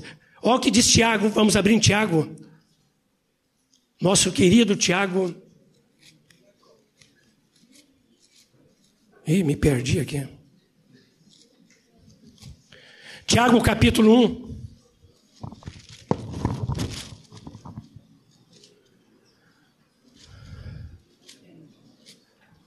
Fala desse sofrimento, dessas lutas, provações, diz no capítulo 1, versículo 2 a 6. Meus irmãos, tende por motivo de toda alegria o passardes por várias provações. Não diz aqui algumas provações, várias. E é para ter o quê? A alegria. Oh. Mas aqui você tem essa alegria? Confiança. Né? Quem é alegre no Senhor, porque confia no Senhor. Meus irmãos, tende por motivo de toda alegria o passar por várias provações, não algumas.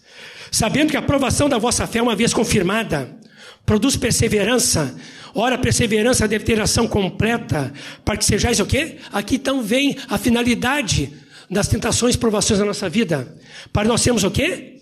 Para que sejais, vamos dizer juntos, perfeitos e íntegros e em nada. Parece redundante, né? Sabe por quê? Porque está dando uma ênfase que em Cristo nós somos vitoriosos, amém? Que o poder da ressurreição nos dá vitória sobre os sofrimentos e que nos amadurece a nossa vida, amém? Para nos assemelharmos a Jesus.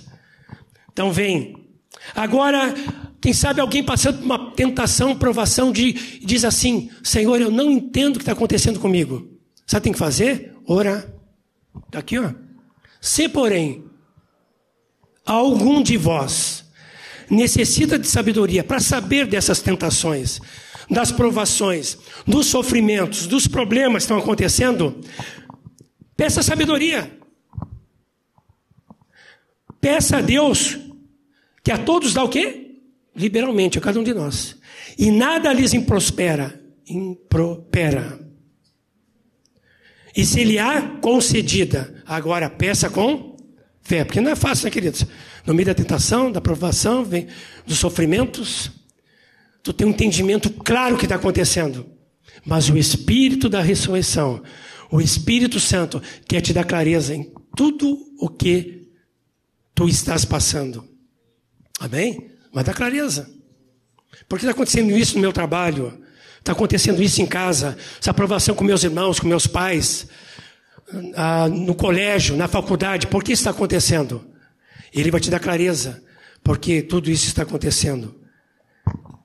Tem um nome aqui, não sei de onde ele é, Johnny Hierakson Tada, do livro Uma Vida com Propósitos, diz: Quando a vida é um mar de rosas, podemos passar o tempo adquirindo conhecimento sobre Jesus, imitando-o, citando-o, falando sobre ele. Mas olha como é que completa essa frase. Nós queremos conhecer a Cristo. Mas é somente ao sofrer que conhecemos Jesus. Deus poderia ter levado José no Egito de ir para a prisão, mas não livrou na hora, só mais adiante. O Senhor poderia ter levado Daniel da cova dos leões, mas naquela hora não livrou, deixou no meio dos leões. Podia ter livrado Paulo de três naufrágios, não livrou. Sabe por quê? Ele estava no controle. Porque Deus estava usando todas aquelas situações, todas aquelas tentações, todas aquelas provações, todo aquele sofrimento. Olha, não é fácil. Naufrágio em três. A pessoa se desespera com a vida. Mas Deus estava permitindo, sabe por quê? Porque Deus estava amadurecendo Paulo.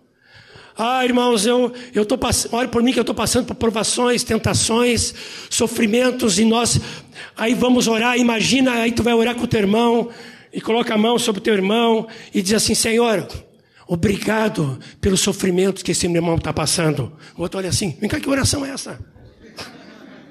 Obrigado, Senhor. Tu estás permitindo isso porque tu estás semelhando a esse irmão a Cristo Jesus, porque ele está conhecendo o poder da ressurreição e ele pode ser, ser semelhante a Jesus. Tu estás moldando, trabalhando, tratando com a sua vida. Jesus aprendeu pelo quê? Sofreu. Esse texto de Hebreus, vamos abrir, Hebreus 5, versículos 7 e 8. Veja bem, o Filho Jesus passou por isso. Ele, Jesus, nos dias de sua carne, olha o que ele fez. E aqui pega muito no Getsemane, tendo oferecido com forte clamor e lágrimas, orações, súplicas, a quem o podia livrar da morte. Já bem, livrar da morte, morte de cruz. É, capítulo 5, versículos 7 e 8. E tendo sido ouvido por causa da sua piedade, sua santidade, o pai ouviu a oração do filho: livra-me da morte. Ele chorava, clamava, Olha que 18. O pai não livrou. O pai deixou ele ir para a cruz. Do Getsemane para a cruz. O que, que diz oito? Embora sendo filho, como é que foi? Aprendeu a obediência pelo que sofreu. Ele aprendeu. Teve conhecimento. De quem? De Deus. Na vontade de Deus. Ah, nós podemos passar para o nosso Getsemane, que está antevendo a cruz, o martírio, situações a decidir. Nós passamos, queridos, muitas vezes nós vamos encontrar com a cruz no nosso caminho. Várias cruzes no caminho. Sabe por quê? Deus permite, não tira a cruz. Porque o Filho Jesus passou pela cruz. E se tu quer ser parecido com Jesus, conhecer o poder da sua ressurreição, tem que passar por aquela cruz também. Aqui no caso seria o sofrimento. Há muitas cruzes no nosso caminho. O Senhor permite que nós não sejamos como aquele discípulo que estava num grupo de vários discípulos, cada um levando a sua cruz, e, e ele era o último da fila. E estava andando então em direção à glória, em direção ao alvo Cristo, e, e ele era o último da fila, sabe o que ele fez? Ele achou a cruz muito pesada. Ele achou a vida cristã, os problemas, o sofrimento, as tentações, as provações muito pesadas. E ele então resolveu cortar pedacinhos da cruz. E foi cortando um pedaço, outro pedaço. E o pessoal andando. Lá adiante tinha um abismo que passava para a glória. E sabe o que o pessoal fazia? Largava a cruz, a ponta num lado e pum, caía no outro lado. E a pessoa que fazia passava por cima. Aí tirava a cruz. Vinha outro fazia a mesma coisa. O último irmãozinho, ou irmãzinha, não sei, o que que fez? Botou a cruz numa ponta, precipício, largou a cruz e a cruz se foi. O que aconteceu? Não passou, não foi em direção ao alvo, em direção à glória. Ah, querido, o Senhor permite essa cruz. O Senhor permite o princípio da cruz. Sabe qual é o princípio da cruz? A cruz tem dois paus. Um é vertical, vertical e outro horizontal. A cruz horizontal lembra a nossa vontade. E a cruz vertical lembra a vontade de Deus. Pois, queridos, quando vem as decisões da vida, nós encontramos uma cruz. A vontade de Deus. A vontade de Deus vem de cima, né? E a minha vontade. O que é tomar a cruz? Qual é o princípio da cruz? É quando eu deixo de fazer a minha vontade para fazer a vontade dele. Esse é o princípio da cruz. Cristo fez isso. Ele deixou de fazer a sua vontade para fazer a vontade do Pai, amém? O Pai não livrou da morte, queridos. Levou o filho à morte. O Senhor não vai te tirar das tentações e provações, porque Ele te ama. Sabe o que Ele quer fazer na tua vida? Tirar tudo que é de Adão, tirar tudo que é do velho homem, tirar tudo do João Nelson, do Marcinho, do Celso, tirar tudo do velho homem para colocar tudo que é de Cristo. Para você ganhar Cristo, tem que se perder em Cristo. Essa é contabilidade. O Senhor está nos colocando, como é que disse o irmão aqui a palavra certa que eu queria?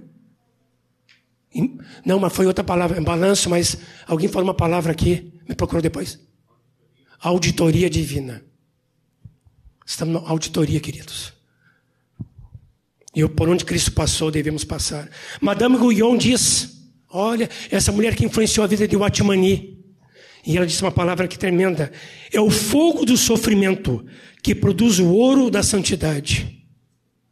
Vou repetir.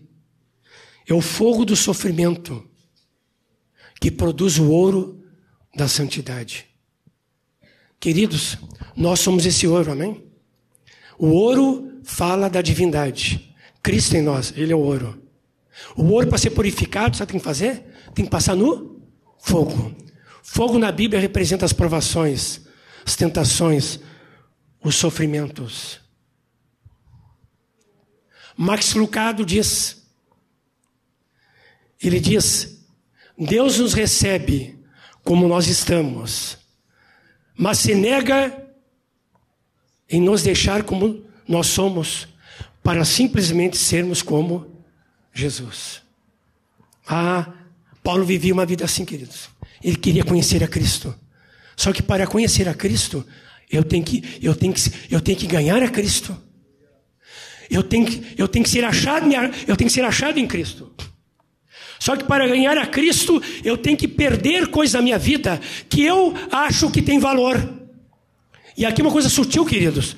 Pode ter coisa na nossa vida que nós valorizamos, mas que aos olhos de Deus é esterco. Ah, só o Espírito Santo para avaliar mesmo a nossa vida. Amém? Se você acha uma coisa muito bonita, muito cheirosa, se você está achando uma coisa, é isso que o Senhor quer para a minha vida, e é hoje a decisão eu tenho que fazer. Isso é oriento? Para. Para tudo. Ainda mais quando a coisa fica assim, sabe? Fica maravilhosa aos nossos olhos e cresce. A hora do perigo. Para. Pode ter coisa de Deus e pode ter coisa do homem. Sabe o que tem que fazer? Vai para Cristo. Cristo, com a luz do teu Espírito Santo, com o poder da ressurreição, que veio aqui para me levar para conhecer a Cristo, para conhecer as coisas de Cristo, para conhecer as coisas de Deus, para conhecer as coisas do alto, para conhecer as riquezas e a vontade do Pai. Espírito Santo me revela agora o que tu queres para a minha vida. Pode ser um namoro, uma moça, um rapaz, pode ser uma profissão, pode ser o estudo, decisões da nossa vida. Ou nós vamos para o certo ou, pro, ou nós vamos para o errado. Ou nós vamos para o bem ou vamos para o mal. Ou nós vamos para Cristo ou vamos para as coisas de Adão. Hein? Nossa vida é assim. O princípio da cruz opera na nossa vida.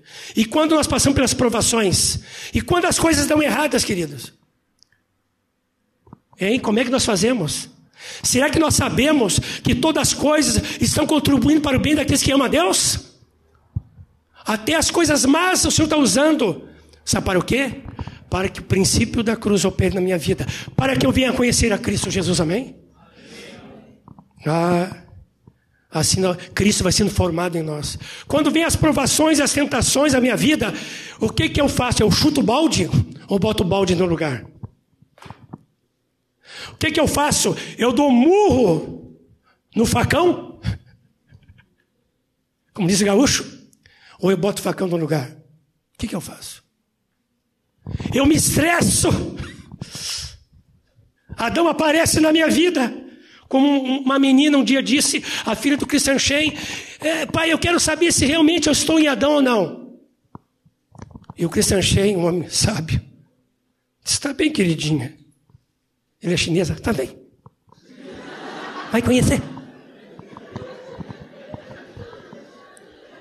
E um dia, e um dia a filha dele estava toda irritada, braba. Acho que foi ele que contou mesmo. E braba discutindo, sei que lá, né, naquela fase do aborrecente, né? Tem adolescente, se bem que adolescente convertido é adolescente, né? Não é aborrecente. Mas ela estava assim, passando essa crise existencial. O pai dela veio até ela, com a mão para trás, e ela olhando tal. E ele pegou um espelho e botou assim nela. E ela disse: Aqui está Adão. Tu tem, tu, não, tu tem que estar em Cristo Jesus. Ah, queridos. O Espírito Santo revela coisas boas e nós. Eu jogo botando uma Bíblia minha, viu? Estou me lembrando agora. Onde é que está na glória, né? Ele botou minha, minha primeira Bíblia.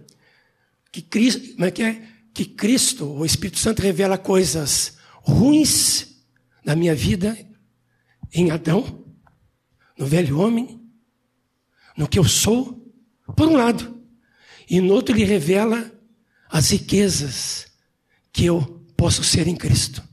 Que isso tem uma riqueza de Cristo que o diabo quer roubar.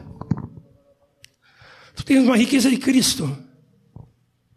que ele quer roubar da tua vida. Tu tem valores em Cristo que o diabo quer tirar da tua vida. A, a coisa pode ser muito sutil.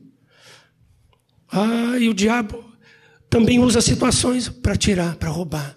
O problema de Cristo apagar na tua vida. E tu pergunta para alguns irmãos, como é que tá a vida cristã? Ah, não tem graça. É ruim. Não, ele que está ruim. Não é Cristo. Não deixa o diabo fazer isso, amém? Não deixa a tua carne, não deixa o pecado, não deixa as provações, as tentações, as lutas. Tem gente que quando entra em tentação, em provação, chuta o balde, chuta tudo e chuta ele também. E chuta quem tem na volta. Puf, puf, começa a chutar tudo. Sabe o que acontece? Se ele está em Cristo, uma hora ele vai parar. Ele vai descobrir que está dando soco no facão.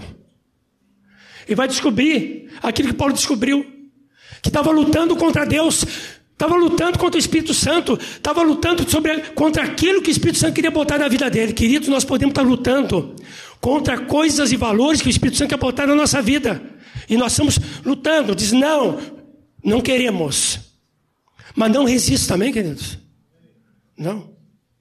Vai para esses valores. Por isso que o Senhor colocou no nosso coração que nós temos que resgatar os valores de Cristo. Estamos deixando a obra da cruz operar na nossa vida, usando o sofrimento, conhecendo a, comunhão dos sofrimentos de Cristo, para que o poder da sua ressurreição seja liberado na minha vida, me levando à maturidade.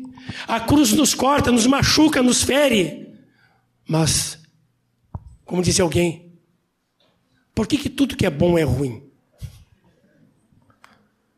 Tratamento de Deus parece ruim, né? Mas é bom. Nós estamos amadurecendo, queridos, estamos estagnados. Uma vez estava lendo um livrinho, o perfil dos três reis. E ali naquele livrinho dizia assim: dizia assim: ele faz a pergunta, por que Deus permitia Saul perseguir Davi? Se Saul não era mais rei. E eu fechei o livro. Disse, por quê? Levei um choque. Estava eu, Deus, só eu, Deus, eu estava num carro esperando a Tita, num compromisso, há anos atrás. Aí eu, eu não sabia a resposta. Eu fechei e abri. E dizia assim, ó, Deus permitiu Saul ir contra Davi para que Davi não fosse como Saul. Ah, querido Saul, pode ser Adão na nossa vida. Deus vai tratar com, com Adão na nossa vida, com o velho homem. Deus vai permitir situações, pessoas, vai permitir frustrações, lutas, problemas, desânimo, vai permitir, mas nunca esqueça, Ele está no controle, amém? Sabe por quê? Por onde Cristo passou? E Ele foi tentado em todas as coisas, tu também tem que passar. Para ser tentado em todas as coisas, para ser semelhante em tudo a Jesus. Sabe o que temos que fazer essa hora? Olhar para Cristo, amém? E quando nós olhamos para Cristo, o poder da ressurreição se manifesta na minha vida. Amém, queridos? Bem-vindo à luta. Diga para o teu irmão, bem-vindo à luta. As provações, elas são boas, fazem tão bem. Ai, ai, ai. Machuca, mas é bom. Eu peço que os músicos venham aqui. Os músicos. Venham aqui. Quando eu estava meditando em Filipenses 3. Querido, eu não, eu não sento para fazer música, viu? Eu não sou músico. Mas eu vou fazer o quê? Tem vezes que eu estou lendo a Bíblia, a música vem, né? Então, e eu estava lendo Filipenses 3 e me veio assim, ó. O que eu mais quero na minha vida é conhecer a Cristo. Amém? Cristo. Propósito de Cristo a minha vida, o alvo que é Cristo. O que eu mais quero na minha vida é conhecer a Cristo. Quer conhecer a Cristo? Ele permite dias alegres e permite dias tristes. Mas Ele está no controle nos dias alegres e dias tristes. Não reclame do Senhor. Não reclama. Oh Senhor, por quê? Oh Senhor, tu me abandonaste. É contada a história de um, de um navio e estava sendo agitado pela, pelas águas, podia virar. E tinha um menino tranquilo no navio, e todo mundo correndo no navio, para para cá, tudo apavorado, correndo no navio. E alguém passou pelo menino, o menino disse assim: Ô menino, tu não está apavorado? Que esse navio vai virar. Ele disse: Não, eu não estou apavorado. Lógico, eu tenho medo, mas não estou apavorado. Mas como? Por quê? O meu pai é o capitão desse navio. Amém, queridos? De vez quando a gente passa na vida, né? Provações, tentações, sofrimentos. Mas não entrega o ouro. Há uma, uma palavra muito usada: não entrega o ouro. Sabe por quê? Tu és o ouro. Que o Senhor está purificando pelo, pelo fogo. Quando vem o fogo sobre o ouro, o ouro fica a coisa mais linda, fica brilhante. Né? Cristo começa a aparecer na nossa vida. Oh, deixa vir esse fogo. Nós não vamos chamar sofrimento, queridos. Não vamos chamar, ser masoquista. Mas se eles vêm, Deus permitiu. Pode ser relacionamentos, namoro, pode ser com os pais em casa ah, o que, que acontece em casa, né? Meu irmão, a minha irmã, meu pai, minha mãe. Ah, meu pai não entende, minha mãe não entende, meu irmão, né? Se mete na minha vida, né? E, né? Parece que Deus não está na minha casa, tá, queridos?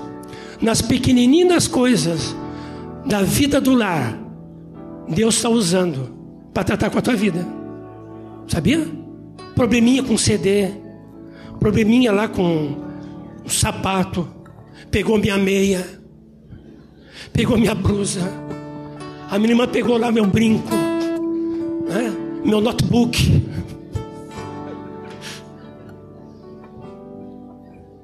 O Valnei disse, daquelas irmãs aqui, podiam ter tirado as coisas do lugar, mas não tiraram, elas se tiraram, foram lá para trás. Ah, querido, querido, irmãos, como temos que aprender. Vamos dizer com Paulo, eu quero conhecer a Cristo, amém? Paulo, ele vivia para ganhar a Cristo e ser achado nele e para o conhecer. Ah, querido, esse conhecimento de Cristo não vai terminar aqui na terra. Sabia? Continua na glória, porque Cristo ele é insondável. Cristo é tremendo. Diga a Ele, quer te conhecer, Jesus. Não só nos dias alegres, mas nos dias tristes também. Tua mão amorosa, Senhor, usa tudo para nós te conhecermos, Senhor. Senhor, algumas vezes eu pensava que tu não estava no controle das coisas, que tu não estava nos problemas, nas lutas, nas tentações, nos pecados, nas minhas fraquezas, decepções, aspirações. Mas, Senhor, tu estás bem ali no meio, Senhor. Senhor, tu me aceita como eu estou, mas se nega a deixar como eu sou em Adão, no velho homem, no homem que eu sou, na mulher que eu sou, para simplesmente eu ser como Jesus. Ó oh, Senhor, eu não vou fugir da cruz, Senhor. Eu não vou fugir da operação da cruz. A cruz me leva para o alvo, Senhor. A cruz me leva para o alvo. Te entrego, Senhor, minhas lutas, provações, minhas fragilidades, Senhor. Te entrego meus pecados. Ora, Senhor, eu me entrego a Ti inteiramente. Eu quero te conhecer, mesmo nas lutas. Quero te conhecer. Quero caminhar, Senhor, nas tuas pesadas. Eu quero ser um uma mulher madura em Cristo. Não quero ser infantil, medíocre, hipócrita. Sabe, há pessoas aqui têm lutado com sérias tentações, provações, lutas, problemas consigo, em casa, no trabalho, tem se frustrado, decepcionado, se ferido. E está dizendo, Deus, livra-me dessas. E não vai te livrar. Sinto muito. Ele vai dizer, eu estou no meio aí. Estou usando tudo para tratar com a tua vida. Mas hoje precisa pedir perdão para Ele. Perdão, Senhor, porque eu não vi a tua mão agindo aí. Então levanta a tua mão agora em nome de Jesus. Precisa vir aqui. Há muitos que vão levantar as mãos e diga: Me perdoa, Cristo. Me perdoa. Eu não agi bem com, com meu irmão, com a minha irmã. Eu não agi bem com meu pai, com a minha mãe. Oh Senhor. Eu não agi bem no meu trabalho, Senhor. O Senhor não tem agido bem comigo mesmo e com os valores de Cristo na minha vida. Senhor, levanto a minha mão para ti. E rendo a ti todas as minhas lutas. E digo, Senhor, obrigado pelas provações. Tu estás me moldando, me formando a imagem de Jesus. Obrigado, Senhor. Dói, Senhor, mas é bom. Tu quer tirar tudo que é de Adão, do velho homem do pecado, e colocar Cristo, tão somente Cristo. Obrigado, Senhor, pela revelação dessa verdade.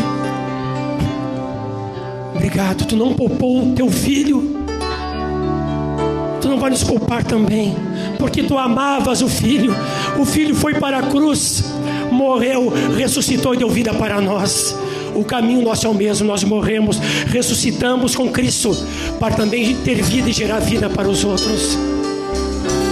Senhor, entrego a Ti a minha vida. Ó oh, Senhor, não entrego nem meus problemas agora, nesse momento. Eu entrego a minha vida, Senhor Deus. O maior problema não são os problemas, Senhor. O maior problema é a minha vida. Mas, Senhor, a minha vida foi resolvida desde o dia que me encontrei com Cristo. Aleluia. Comece a orar ao Senhor.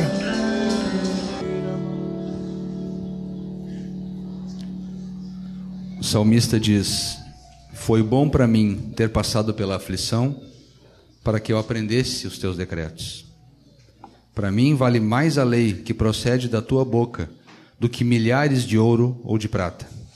As tuas mãos me fizeram e me afeiçoaram. Ensina-me para que eu aprenda os teus mandamentos.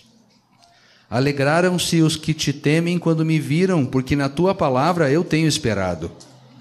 Bem sei, ó Senhor, que os teus juízos são justos e que com fidelidade me afligiste, me fizeste sofrer. Venha, pois, a tua bondade consolar-me, segundo a palavra que deste ao teu servo, e baixem sobre mim as tuas misericórdias para que eu viva, pois na tua lei está o meu prazer. Dessa, no final da, da, do texto que o João nos trouxe, Paulo fala que ele deixou todas as coisas para conhecer a Cristo, experimentar o poder da sua ressurreição e a comunhão dos sofrimentos. Muitos de nós estão despreparados para lidar com o sofrimento. Muitos de nós não sabem ainda que o sofrimento faz parte da cruz. A cruz é um instrumento de morte. O João Nelson trouxe com tanta clareza. Deus tem para nós uma vida que é a vida da ressurreição. Mas uma coisa básica sobre a ressurreição é que ela só acontece depois que a pessoa morre. Vocês já viram algum vivo ressuscitar? Impossível. A ressurreição vem depois da morte. E sabe como é que Deus vai matar essa parte ruim que nós temos? Ou alguém aqui acha que não tem uma parte ruim? Será que alguém nunca se olhou no espelho e não enxergou o seu Adão?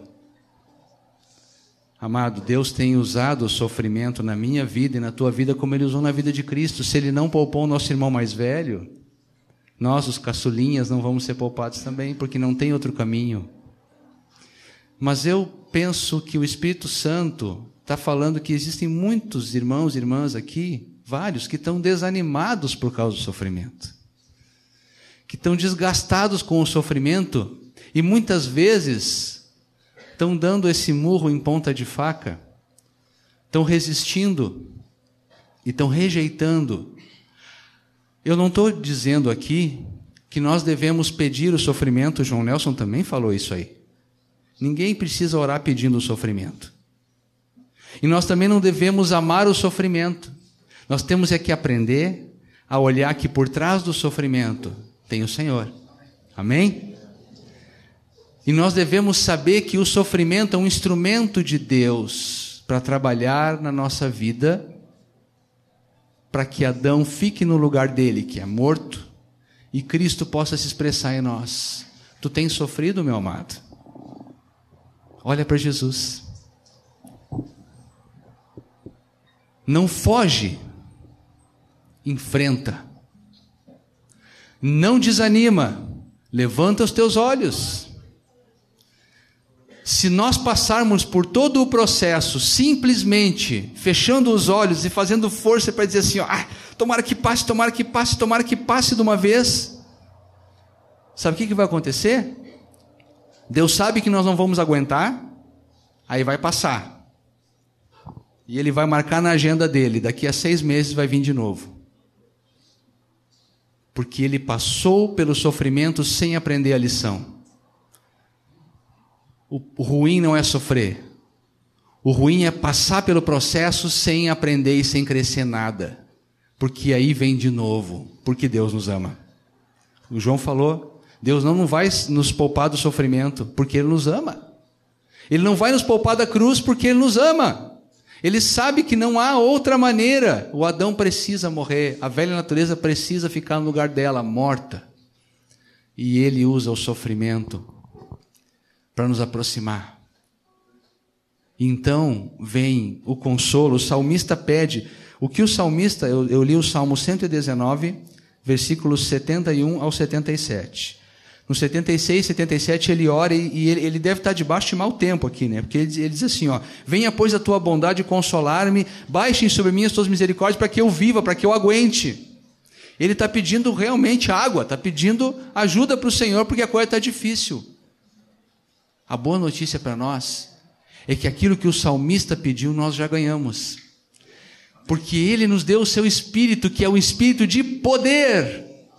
Espírito de poder para se levantar, encarar o sofrimento e a tribulação de frente e sair do outro lado do processo vitorioso.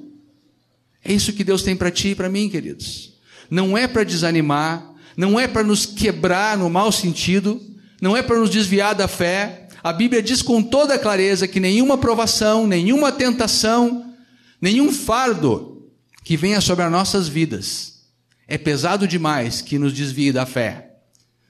Se alguns se desviam da fé, é porque perdem o alvo. Não é por causa da provação, não é por causa do sofrimento, é porque pararam de olhar para o alvo. E quando a gente para de olhar para o alvo, pode ser na melhor fase da nossa vida, aí acaba se desviando mesmo. Mas o sofrimento, a tribulação não tem poder para nos tirar de Cristo. Amém? Não tem poder para te tirar de Cristo. Então eu quero orar, quero propor que nós possamos orar um pouquinho agora e pedir ao Senhor: Senhor, ajusta o meu foco, regula a lente dos meus olhos espirituais, para que eu possa enxergar da maneira certa e manifesta em mim esse poder que é o Espírito Santo que já mora dentro de nós, já mora dentro de nós, para que nós possamos sair vitoriosos. Amém? Vitoriosos, Se alguém está desanimado pela provação, nesta manhã receba poder sobre a sua vida, em nome de Jesus, para se levantar e vencer em Cristo. Se alguém tem escapado, tem fugido, se tem algum Jonas aqui, que tem escapado do processo, daquilo que Deus quer te mostrar, eu te digo, para de fugir, porque é inútil, é perder tempo, é pura perda de tempo, porque o Senhor te ama, Ele não vai te deixar escapar. Mais adiante vai vir de novo a aprovação, vai vir de novo o teste que está proposto para ti, e enquanto o Senhor ele não pula etapas, Enquanto tu não for aprovado, ele vai continuar. Porque ele quer ver Cristo firmado na, formado na tua vida. Oremos ao Senhor. Senhor, muito obrigado pela cruz. Senhor, nós queremos de fato conhecer a Cristo, isso mesmo. E sabemos que para conhecê-lo nós precisamos passar pela comunhão dos seus sofrimentos Senhor, mas confessamos aqui humildemente, todos nós confessamos, que de uma forma ou outra nós temos rejeitado a comunhão dos sofrimentos. Nós temos amado muito o prazer, o bem-estar, o conforto, e muitas vezes, Senhor, nós temos rejeitado a comunhão dos sofrimentos.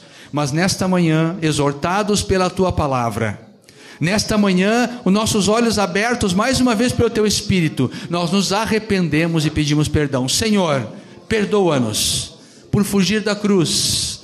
Perdoa-nos, Senhor, por ter tantas vezes rejeitado os teus tratamentos conosco.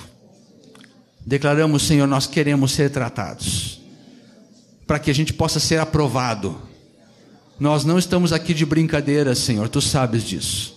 Não estamos aqui para perder tempo. Não queremos perder o teu tempo, não queremos perder o nosso, nós queremos é prosseguir. Também não queremos sofrer mais do que é necessário, Senhor.